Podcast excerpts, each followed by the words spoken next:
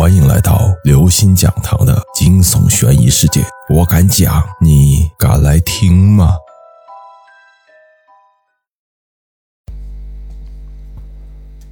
正面交锋。正在这时，火折子突然一下子灭了，墓室内再次陷入一片黑暗。李野心乱如麻，突然感觉到胳膊被三爷有力的大手抓住，往一边拽去。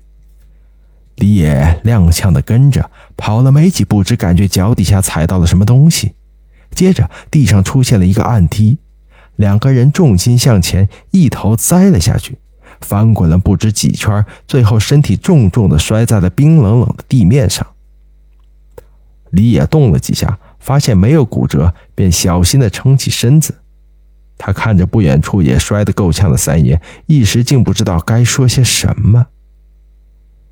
这时，三爷慢慢的坐起身来，对李野说：“李野，你不要害怕，我不是鬼，干我们这行。”从年轻时候就要吃药抵阳气，影子虚弱很正常。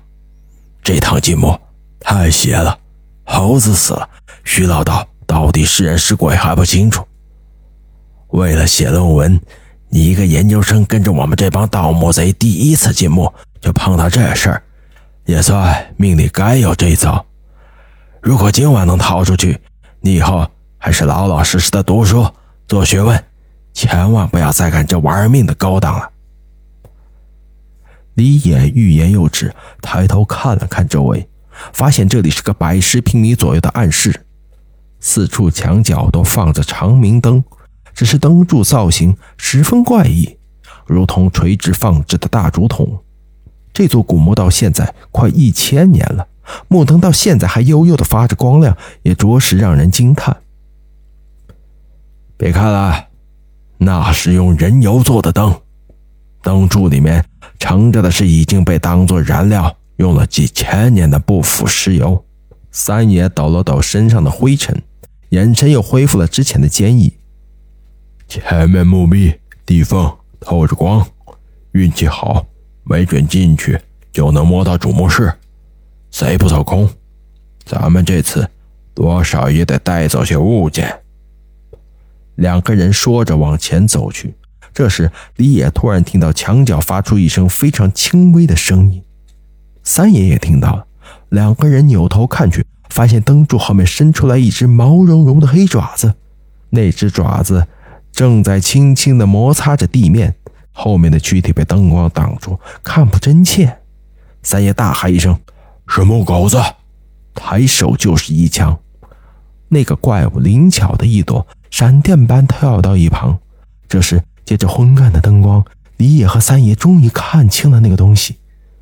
那个怪物浑身都是黑漆漆的长毛，四只爪子锋利异常，如同鹰钩般的在地上反复刨着。